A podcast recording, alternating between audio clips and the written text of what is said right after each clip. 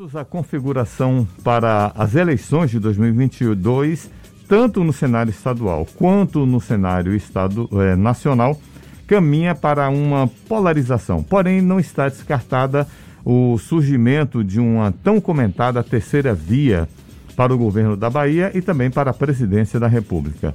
Aqui na Bahia, alguns partidos ainda não definiram apoio, sobretudo para o cenário local. Esse é um dos assuntos que a gente trata agora com Lúcio Vieira Lima, político e membro do MDB. Bom vida muito bom dia, Lúcio. Bom dia, Beto. Bom dia, Fernando. Bom dia a todos ouvintes é, do Portal à Tarde. Prazer enorme estar aqui mais uma vez falando para a Bahia.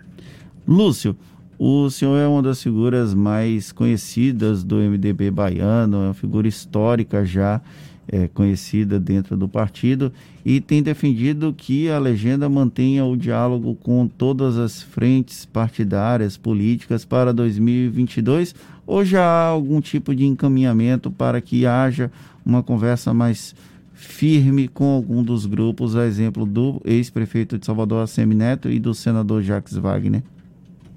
Olha, o que eu defendo é que está é, tá cedo para tomar qualquer decisão, e isso também defendido pelos próprios candidatos eu, e, pelos apoiadores de alguns candidatos.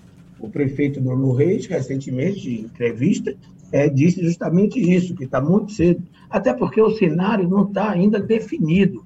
Você falou aí é, entre candidatura de Jacques Wagner e ACM Neto. Então, vamos lá. Você tem o fator João Roma. João Roma é, vai ser candidato ou não vai ser candidato?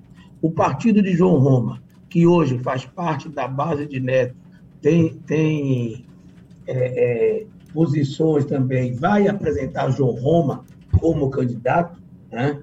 então fica sempre na dúvida. O próprio ACM Neto ainda vai lançar a sua candidatura em dezembro, a pré-candidatura em dezembro. Então, não lançou ainda nem pré-candidato. Quando vocês perguntam se ele é pré-candidato, ele diz que vai esperar até dezembro. Certo? Só o, o, o ex-governador Jacques Wagner lançou a candidatura pelo PT, não, é, não lançou a candidatura por sua base de apoio. Então, nós temos que aguardar até mesmo para, que, quem, para sabermos com quem iremos conversar. E também tem um link com, nacionalmente, onde você tem a candidatura de Lula, né? onde você tem o, o, o suposto pré-candidato, o provável pré-candidato é, do DEM, é, com palanque aberto, apoiando diversos candidatos, todos aqueles que virem, vierem à Bahia, e você tem o João Roma com Bolsonaro. Então, é, logicamente que tem que aguardar essas definições.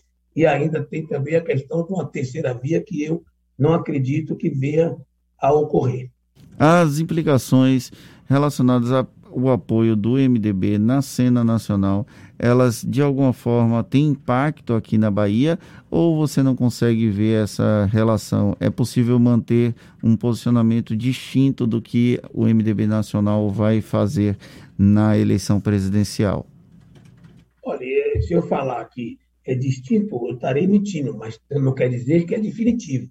Não existe uma ordem unida, vai tomar esse caminho ou aquilo. O diretório da Bahia é, tem evidentemente, como de outros estados também, tem a sua, a sua independência. Mas o certo é que eventuais divergências sejam é, feitas com debate interno. O que não dá é para ir o, o diretório da Bahia, diretório de Alagoas, diretório tal, é, não fazer esse debate interno e sair é, é, apoiando o candidato A, B ou C. Até porque existe a forte possibilidade do MDB lançar uma candidatura própria, que é da senadora Simone Tebet.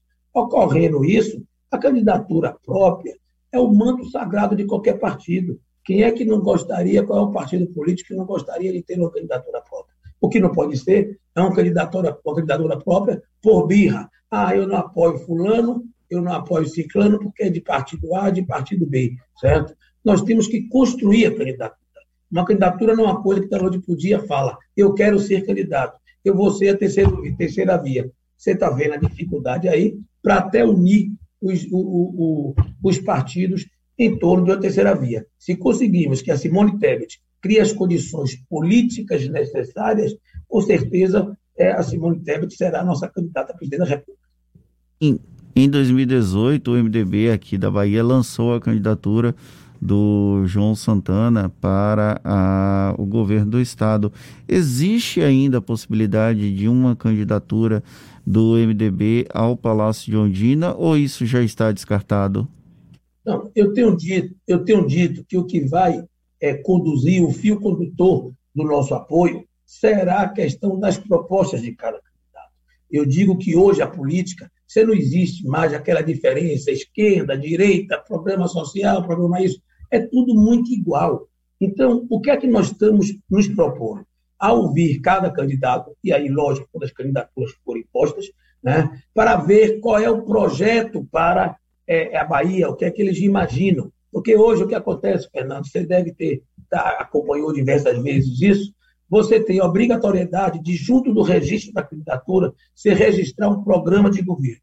Só que você registra isso e no outro dia da eleição, já começa a pauta do jornalismo. Qual foi a, a, a promessa, que o tanto de promessa que cumpriu? Quando termina o mandato, qual foi o governador do Brasil que cumpriu o maior, o percentual maior de promessas? Então, as promessas, efetivamente, não são cumpridas. O programa é feito simplesmente para cumprir a burocracia da lei. Aí colocam, vamos fazer 500 creches, vamos abrir tantas escolas, sem saber se é, é execuível ou não e se tem orçamento para isso. Então, eu quero debater os grandes problemas. Por exemplo, é, o, a Bahia é um estado de. tem dois terços do seu território no semiárido. E é muito fácil dizer, vamos combater a seca. Combater a seca como, cara pálida? Vocês vão é, é, bombardear nuvens, poços artesianos, perenização de rios, né, barragens subterrâneas. E se for isso, qual será a, a, é, é, de onde virá o recurso, de onde virá o orçamento. Nós temos o exemplo da segurança pública. Segurança pública é como fazenda, certo? Você, o nome é fazenda porque você está sempre fazendo. Você não existe essa história de consertei a segurança pública, porque você vê novas armas para os, os bandidos, você vê novos crimes, é, crimes cibernéticos, etc., é, novas tecnologias, é, é, tanto no combate ao crime quanto para, para o, o, o, estímulo ao crime, certo? Então, como é que vai ser? Combater, é, é, fazer a segurança como? É, o, o, o, transporte a ônibus, aí os ônibus são sempre assaltados. Qual é a proposta? Aí vem, não, vamos aumentar o efetivo, isso é, todo mundo vai, vai propor. Eu quero saber efetivamente qual será a proposta de cada um para cada setor, qual a verba e de onde vem a verba. Se nenhum dos três candidatos que estão postos aí efetivamente não, não apresentar proposta, nós não descartamos uma candidatura própria, não. Até porque a gente, muitas vezes, você perde ganhando e outras vezes você ganha perdendo.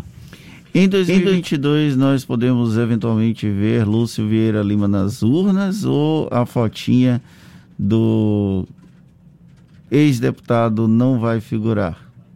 Se você for na, votar, ou quem quiser ver eu nas urnas, na escola Santa Terezinha, vai me ver apertando o botão da urnas, não minha fotinha. Não sou candidato a absolutamente nada, nem a síndico de prédio. Até recentemente teve eleição aqui no prédio e eu não me candidatei, demonstrando que é realmente verídico e não papo de política dizer que não vou ser e terminar cedo. Não há hipótese de eu ser candidato a nenhum cargo eletivo, até porque eu acredito que a un... você não é a única forma de fazer política, é você ter um mandato.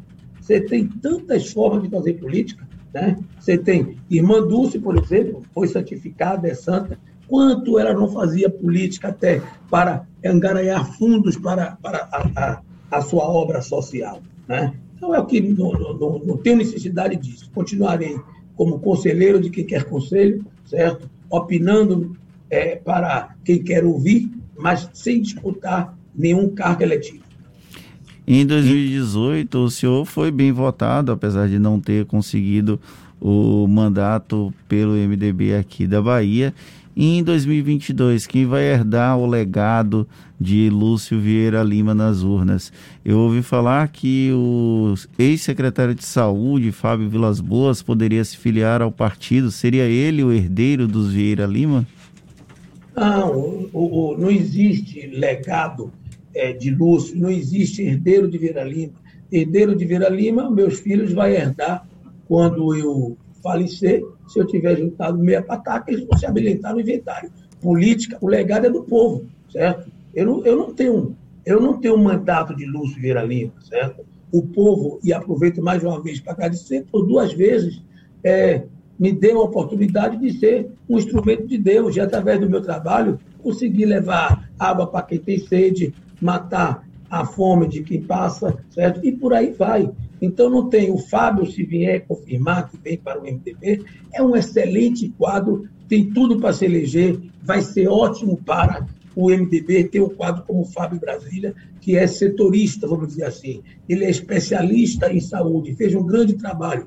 Se tiver uma marca no governo Rui Costa, é, perguntar qual a marca é do governo, é a saúde pública e que foi comandada por Fábio Vilas Boas. Da mesma forma que tem Geraldo Júnior, é, é, presidente da Câmara, outro grande quadro é, que tem expressiva votação em Salvador, já sairá de Salvador, praticamente eleito deputado federal. E por tem outros quadros também, tem prefeitos que estão no mandato, que podem amanhã é, é, é, querer ser candidato. Então, o legado do, do MDB é a sua própria história é a história de Ulisses Guimarães, é a história da redemocratização, né? a história das diretas já, a, história dos enfrentamentos com o regime da ditadura, etc. Lúcio, Lúcio, o senhor ficou decepcionado com a política ou com os políticos? Não, não fiquei, não. Eu, eu acabei de dizer que é o legado do povo. A partir do momento que eu não me elegi, o povo cancelou a procuração que me deu e, é, por todo o tempo. Né? Então eu não vou, eu não vou Caso eu queira ser candidato, logicamente eu tenho que passar um estágio sem disputar. Por quê? Porque eu tenho que obedecer à vontade popular. Não há outra forma de fazer política. O povo que bota é o povo que tira. O povo me colocou, o povo me tirou. Cabe a mim respeitar a vontade popular. Eu não vejo como outra forma de, de se fazer política. Até porque, se você, você, quatro anos, você termina perdendo contatos, a afinidade, é, tal, que para recuperar tudo isso eu tenho uma história na política. Então, não, é, não, não vou apenas por interesse em ser deputado colocar toda essa história é, em jogo. Respeito a vontade do povo. O povo tirou Lúcio, Lúcio fica fora. Muitíssimo, Muitíssimo obrigado ao ex-deputado Lúcio Vieira Lima, um dos membros do MDB aqui da Bahia. Um bom dia para o senhor agradeço, Fernando, Beto, Fernando em especial, que eu vi ainda, não vou dizer como foca, certo? Mas vi como jovem, talentoso jornalista e que tudo se confirmou. Parabéns a você, Fernando, por essa sua ascensão na área da comunicação. Parabéns ao Grupo Tarde, parabéns a Beto e muito obrigado mais uma vez a todos os baianos pelo que me permitiu é, fazer como deputado federal. Um beijo no coração de todos. Falamos com Lúcio Vieira Lima, político e membro do MDB. Essa conversa vai estar disponível é, daqui a pouquinho nos nossos canais no YouTube, Spotify, iTunes, Deezer e também no Instagram. A Tarde FM, música e informação de qualidade. Agora são 8 horas e 42 minutos.